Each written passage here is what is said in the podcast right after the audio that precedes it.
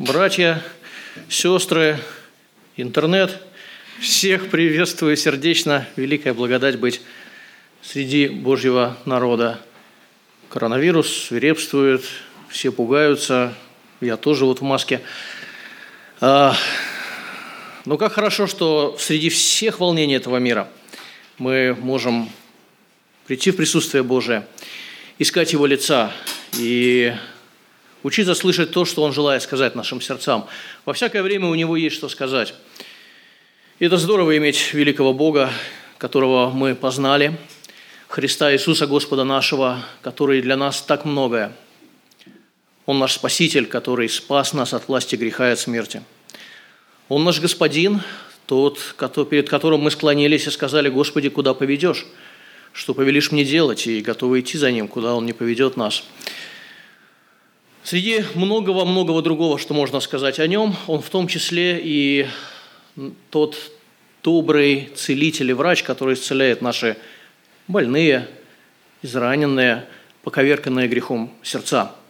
Я хотел бы сегодня об этом поговорить, прочитав текст из Евангелия, где ученики, вы знаете, Христос избрал с собой 12, Он ходил с ними, Он их учил и наставлял, и были моменты, когда они вели себя весьма непонятно – и мне очень удивительно наблюдать, каким образом Христос вот чинил то, что сломалось, каким образом Христос врачевал то, что как будто как-то неправильно в сердцах учеников.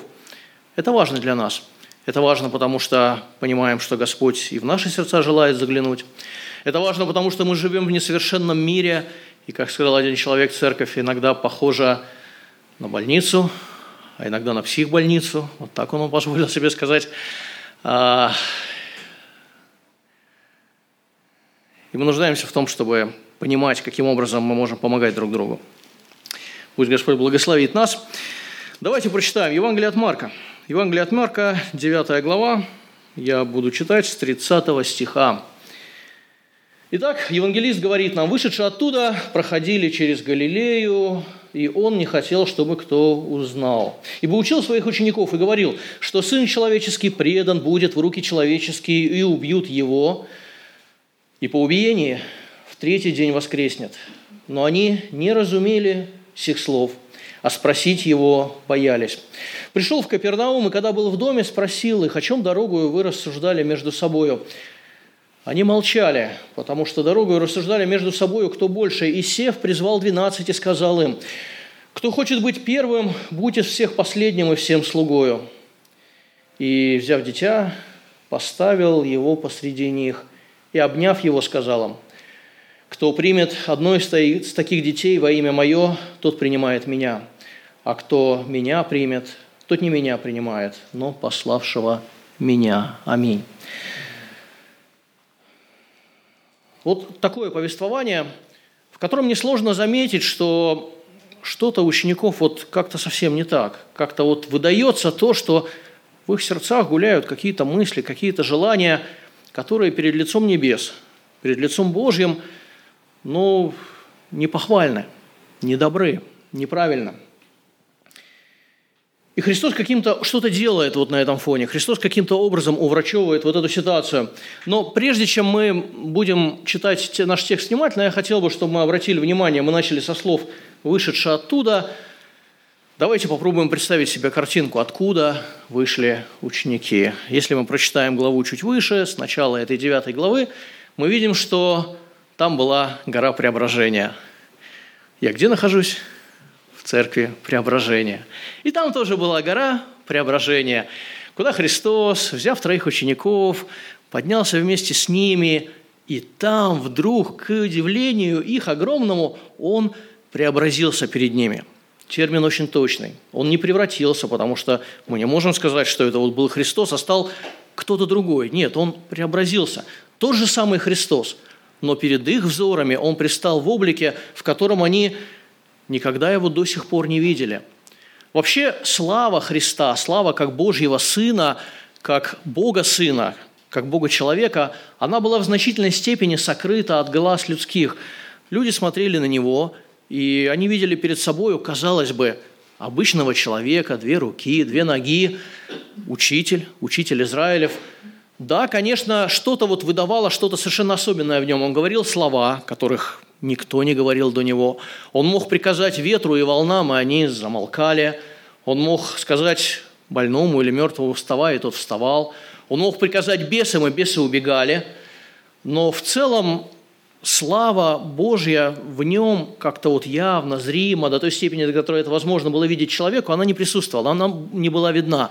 И единственное, где это поменялось, это была гора преображения, гора Фавор, где вдруг как будто бы какая-то вот завеса отодвинулась перед их очами, и они вдруг видят Христа таким, каким они его не видели – и у них целая куча таких впечатлений. И мы помним Петра, который от лица всех говорит, «Господи, как же нам хорошо быть здесь!»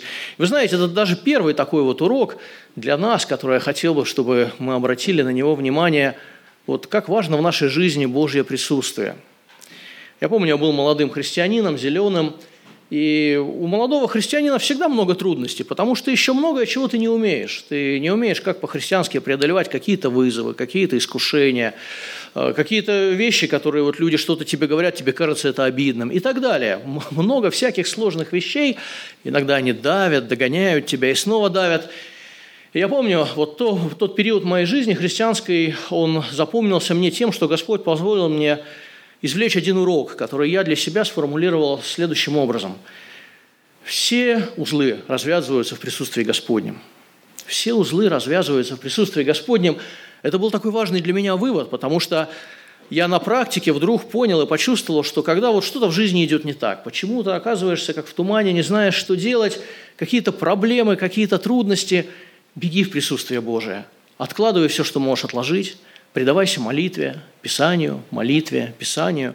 Чередуй это сколько угодно долго, но ищи лица Господня. И когда оно начнет возвращаться, когда ты начнешь чувствовать руку Божию в своей жизни, промысел Божий видеть в своей жизни – и как будто бы испытаешь вот это божественное присутствие, все вдруг совсем в другом свете предстает. Те же проблемы, которые, на которые вчера ты смотрела, они казались ну, ужасными, ну, неразрешимыми, ну, давящими. Вдруг они оказываются совершенно иными. И ты способен смотреть на людей, которые, казалось бы, обижали тебя, и видеть в них не злостных обидчиков, которых хочется убежать или там что-то в них бросить, а людей, за которых Христос умер, которые достойны и внимания, и любви, и снисхождения, и заботы. Это такая благодать Божье присутствие. И вот, когда мы читаем «вышедшие оттуда», мы понимаем, что трое из учеников Господа, они, я думаю, до сих пор идут, и они вот обуяны вот этим вот чувством. Мы только что были на горе Преображения. Есть гимн такой старый, который в церквах поют «На фаворе побудем в церкви Преображения» и дальше пойдем за Господом мимо вражды, да. Иногда даже собрание церковное, оно может быть таким ободряющим, поднимающим. И вот эти три ученика это воспитали в самой, что ни на есть, полноте. Они побывали в присутствии Божьем, э, когда слава Божья открылась. И я думаю, чувство полета у них еще оставалось. Они шли, а думали про себя «летим». Эх, летим, как здорово, что мы видели. Но это только трое из учеников. Вы помните, на горе Фавор были не все. Что насчет остальных девяти? Если мы читаем ту же главу и тот же текст, мы видим и приходим, можем прийти к выводу, что остальные ученики испытали чувство где-то очень близкое к противоположному. Они испытали достаточно значимый конфуз. Почему? Потому что Христос с тремя учениками спускается горы, видит оставшихся учеников, видит толпу, там люди спорят, он спрашивает, что хотите. И вы помните, там подбегает к нему я читаю 17 стиха, один из народа сказал в ответ, «Учитель, я привел к тебе сына моего, одержимого духом немым, где не схватывает его, повергает его на землю, и он испускает пену, и скрежещет зубами своими, и цепенеет. Говорил я ученикам твоим, чтобы изгнали его, и они не могли». Вот я думаю, как нам представить то, что ученики не могли – ведь еще когда Христос избирал 12, мы читаем в этом же Евангелии от Марка в самом начале, что Он избрал 12 для того, чтобы были с Ним, для того, чтобы наделить их властью, изгонять бесов, э, исцелять болезни. И все это было у учеников, была у них эта власть. Были эпизоды, когда они приходили к Господу и говорили, «Господи, и бесы повинуются нам об имени Твоем». Это все было так удивительно, и раз, и два, и три. Они испытывали это, вот эту власть, данную Господом, а тут вдруг по какой-то причине – там дальше Христос объясняет, но для нас сегодня это не самое главное. они вдруг оказались в ситуации, когда они привычным движением, как вчера и третьего дня, и не получается, и не получается, и не получается. А ведь вокруг толпа, вокруг люди, расположенные вовсе недоброжелательно. И я уверен, что там нашлись там какие-нибудь крижники, которые не упустили этот момент и сказали, что вы хотели от этих сектантов-баптистов? Ну, конечно, они же проходимцы, ничего у них не может быть доброго. Я думаю, это был конфуз в их жизни. И, наверное, одно из таких вот э, утверждений того, что это был конфуз, мы можем видеть в 9 главе в 28 стихе. «И как вошел Иисус в дом, ученики его спрашивали его наедине – наедине, почему мы не могли изгнать его. Ученики спрашивают об этом наедине. Я думаю, почему наедине? Я думаю, по этой самой причине.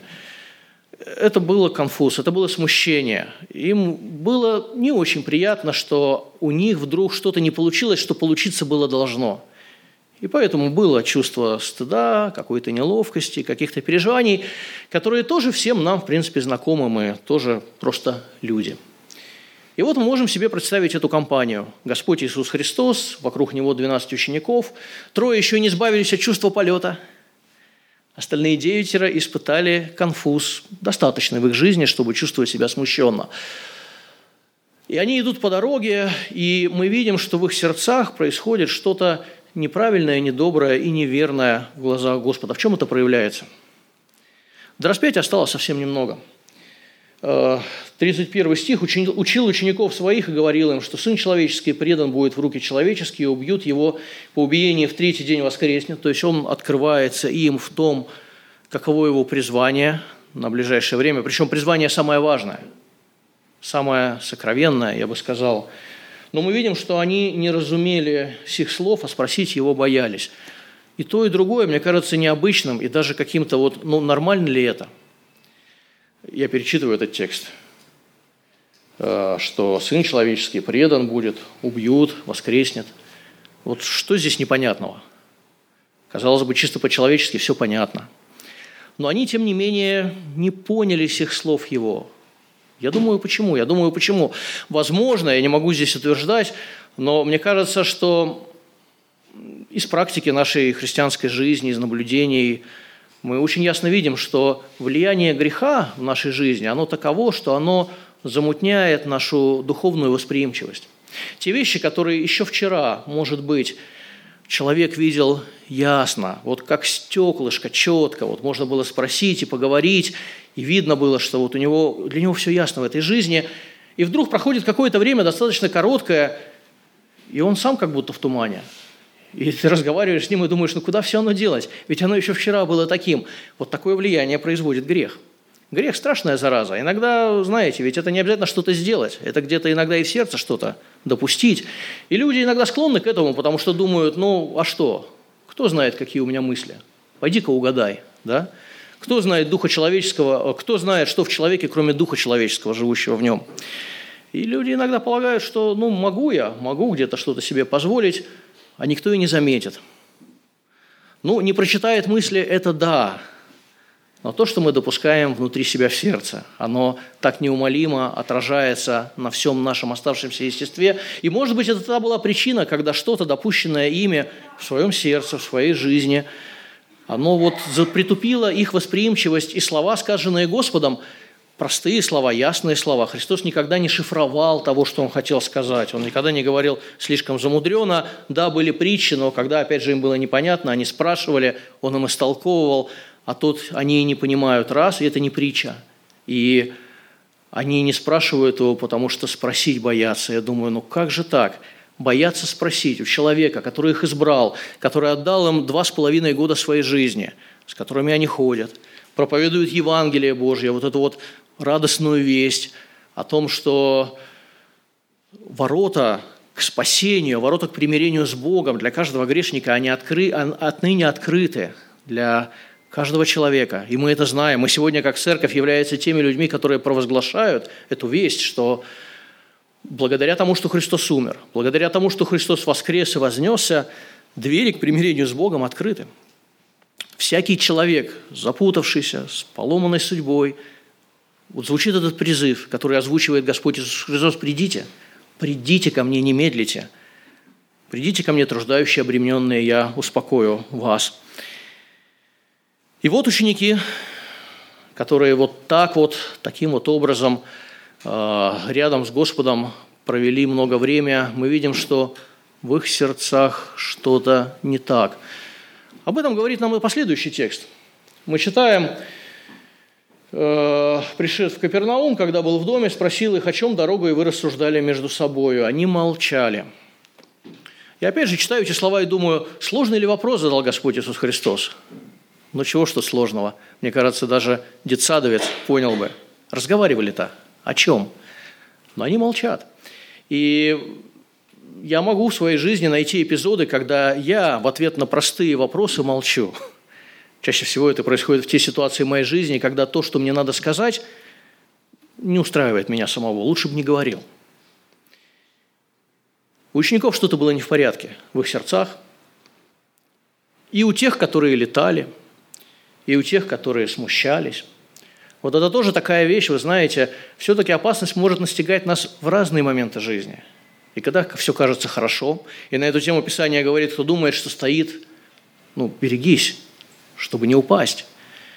И, конечно же, в моменты трудностей, опасностей, когда, когда переживания, когда какие-то проблемы, враг максимально старается использовать эти вещи. Если в вашей жизни конфликтная ситуация, а, может быть, кто-то, как-то, что-то в вашей жизни там происходит такое, не воспринимайте происходящее на чистую монету. Иногда враг накручивает так много поверх того, что есть. Ищите присутствие Господнего, ищите лица Господнего.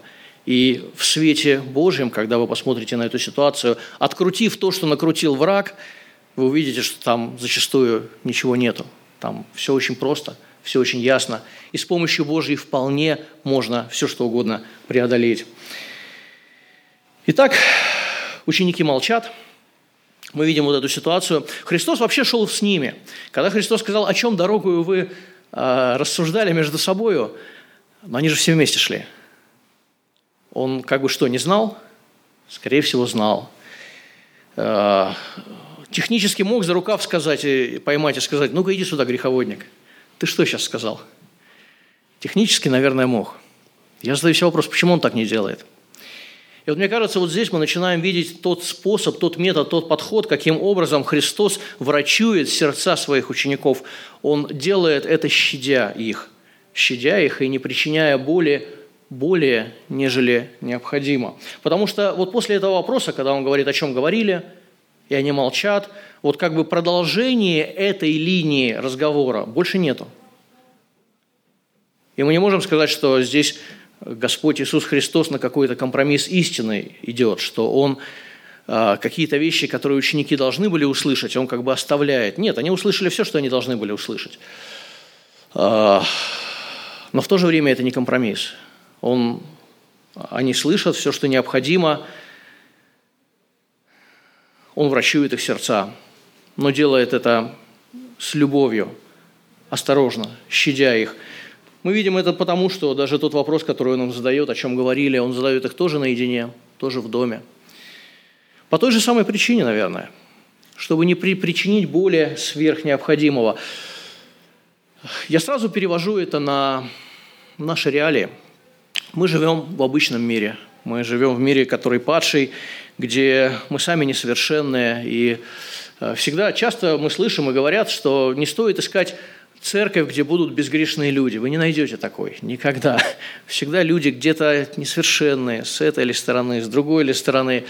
И мы все нуждаемся в том, что мы смотрим вокруг, и мы видим и свое сердце, и сердца других людей, которые нуждаются во врачестве. Каким образом это делать? Я думаю, смотря на Христа, который врачевал сердца своих учеников, щадя их и не причиняя боли более, нежели необходимо – а, мне вспоминаются слова апостола Павла в послании, по-моему, Галатам, 6 глава, где он говорит, а, что вы, духовные, если видите, то должны такового исправлять в духе кротости, наблюдая за собою. Мне вспоминаются слова из первого послания Павла к Тимофею, где он пишет своему ученику, молодому брату, которого он воспитывал как служителя. И послание, собственно, начинается с того, что он говорит, я тебя вот здесь оставляю, потому что здесь вот ссоры, басни, и тебе надо вот идти, вразумлять их. А, ну, то есть ему предстоят какие-то серьезные разговоры, какие-то вразумления людей. Но тут же, сказав это, апостол Павел говорит, что, давайте я лучше прочитаю, потому что память меня иногда подводит в самые разные моменты. Он говорит, цель же увещевания, помните эти слова, да? Цель же увещевания есть любовь от чистого сердца и доброй совести нелицемерной веры. Он, поставляет, ну, он посылает его увещевать, да, как бы вразумлять людей. Он говорит, ну, не забудь, никогда, ни на секунду не забудь, что цель увещевания – это всегда любовь. Когда мы движем любовью – тогда даже сложные вопросы, тогда даже очень, очень колючие темы совершенно по-другому мы можем к ним подходить, совершенно по-другому их врачевать. Это никогда не выльется просто в выражение нашего гнева, э, выплескивание нашего недовольства. Это будет врачевание. И апостол Павел это понимает. И апостол Павел наставляет в этом молодого своего служителя. И очень важно, чтобы и мы понимали это. И вот эта линия разговора Христа с учениками, она уже не продолжается.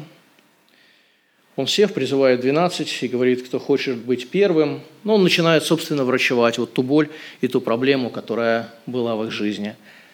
Кто хочет быть первым, будь из всех последним и всем слугою. Какие драгоценные и замечательные слова. Я нередко обращаю внимание на то, что здесь Христос не говорит, кто хочешь быть первым, нет, ты непременно покайся, потому что это греховное желание, греховные мысли, и так нельзя, и неправильно. Мы не видим такого. Христос не говорит об этом вот с этой стороны. В Церкви Божьей есть место для настоящего величия. В Церкви Божией есть место для настоящей высоты, для настоящего подвига, я бы сказал. Но это не как в этом мире, когда мы читаем, Христос в другом месте, евангелисты говорят, наставлял учеников и говорил, начальники начальствуют, там властители властвуют, а среди вас будет не так. Кто хочет быть первым? Будь всем слугою. И на самом деле это работает. Как бы удивительно это ни звучало, но путь к настоящему величию – это он именно такой – я еще помню, когда в мою бытность, это уже было достаточно лет назад, но я помню, когда по телевизору показывали, как когда отошла вечность мать Тереза, вам, наверное, знакомо это имя, что там творилось в Индии. Миллионы людей пришли в Калькутту, чтобы проводить ее в последний путь – Хотя Индия – это не та страна, где как бы ценят христианство или уважают миссионеров. Те, кто вообще следят за новостями, вы знаете, там до сих пор с завидной регулярностью горят церкви десятками, если не сотнями, убивают миссионеров и так далее. Но это женщина с двумя высшими образованиями, которая приехала в страну с щепоткой всего, и за ней последовали многие другие, которые собирали умирающих с улиц городов и Я помню, один журналист э, как-то спрашивал ее, говорил, слушайте, вы же сами ничего не имеете, что вы можете предложить? Она говорит, так ведь не все вот это вот важно. Человеку важны другие вещи. И она это заслужила. И вот это величие, которое, к которому она не стремилась, которого она не искала, а, но вот этим путем пойдя, которое она, несомненно, стяжала по заповеди своего Господа и своего Господина. И это оно на самом деле так – и если мы хотим искать величие в Божьем деле и в Божьем Царстве, то самый правильный путь – это понимать цель христианского служения и смысл христианского служения. Служение – понятие, которое мы часто его вспоминаем, потому что мы живем в церковном сообществе, мы часто говорим «служение, служение». Как важно для нас не забывать, что служение – это не просто, знаете, вот мы распределились, я мою полы, а вот ты там э, стоишь у входа, а ты там еще что-то делаешь. Служение все-таки это когда ты добровольно ставишь себя ниже другого ради не себя, ради него, ради его блага, ради того, чтобы что-то ему дать, чем-то ему помочь. И это тоже так важно. Одно из моих любимых посланий в Новом Завете – это второе послание к Тимофею. Павел пишет его из тюрьмы, он понимает, что он из тюрьмы уже не выйдет. И мне кажется, что в этом послании происходит вот то, что я мог бы назвать приемом передачи служения – апостол Павел особенно самораскрывается в этом послании. Он говорит о каких-то очень личностных вещах. Хотя, казалось бы, он говорит о служении, как его правильно совершать, но у него много таких вот самораскрытий. И одно из них очень драгоценное для меня, мне кажется, и показательное для того, кто таков апостол Павел. Это вторая глава 2 Тимофею, 10 стих, где апостол Павел говорит, «Э, «Я все терплю ради избранных, дабы они получили спасение во Христе Иисусе с вечной славой». Меня поражают эти слова, когда он говорит «Я все терплю». Я пытаюсь их применить к себе и думать, могу ли я вот честно повторить эти слова, терплю ли я все? Или я могу сказать, что я терплю, ну, 80% терплю – или я терплю до тех пор, пока избранные меня не утомят, а потом я ищу какие-то другие варианты.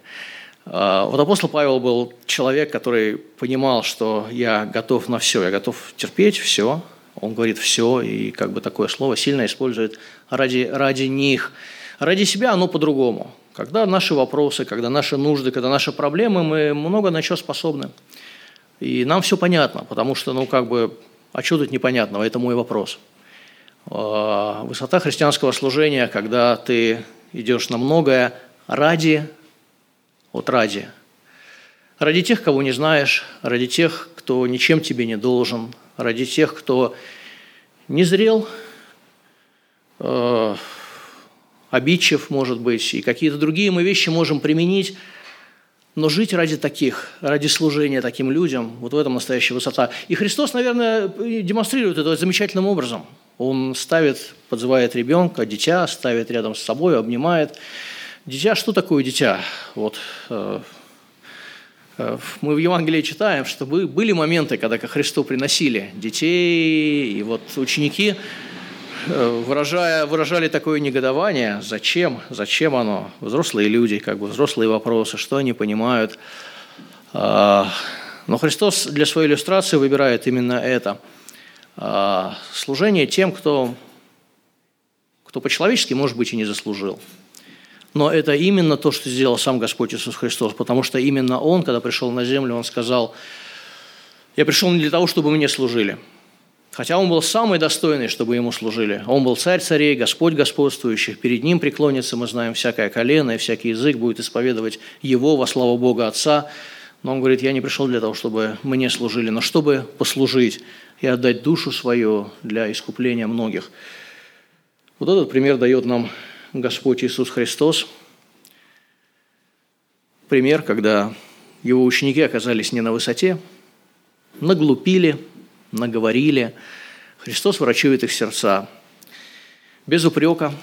Мне сразу вспоминаются слова, вы знаете, из послания Иакова, где говорится, что кто э, нуждается в мудрости, допросит у Бога, дающего, возможно, вы помните как, дающего просто и без упреков. Какие драгоценные слова. Как нам тяжело так иногда бывает, когда человеку 10 раз говорил, и на 11 он снова полез не пойми куда, и ты уже думаешь, как сказать. А Бог дает просто и без упреков. И это такая драгоценность, что у нас есть такой Бог. Это такой пример высокий, возвышенный, святой, которому мы можем следовать. А Христос был окружен несовершенными учениками. Он любил их, Он служил им, Он врачевал их сердца и не причинял им боли сверх необходимого. Да поможет нам Господь делать так же. Аминь. Аминь. Помолиться. Давайте мы помолимся, братья и сестры. Владыка Господи Боже, благодарим Тебя за любовь, за милость Твою. Благодарим за день воскресный, за то, что, несмотря на коронавирусы, которые приходят и уходят, мы можем собираться вокруг Тебя и вокруг Слова Твоего. Ты вчера, сегодня и вовеки тот же. Ты промышляешь в этом мире, Ты желаешь действовать в наших сердцах, вести нас за собою и использовать нас могущественно для славы имени Твоего. Мы поклоняемся Тебе, мы благодарим Тебя, Господь, за наставления Твои, за тот образ высокий и славный, который видим в Святом Евангелии. Помоги нам, Господи, дерзать для Тебя и для славы Твоей. Да прославишься Ты в нашей жизни, в наших словах, в наших делах. За все Тебе слава наш Бог, Отец, Сын и Дух Святой. Аминь.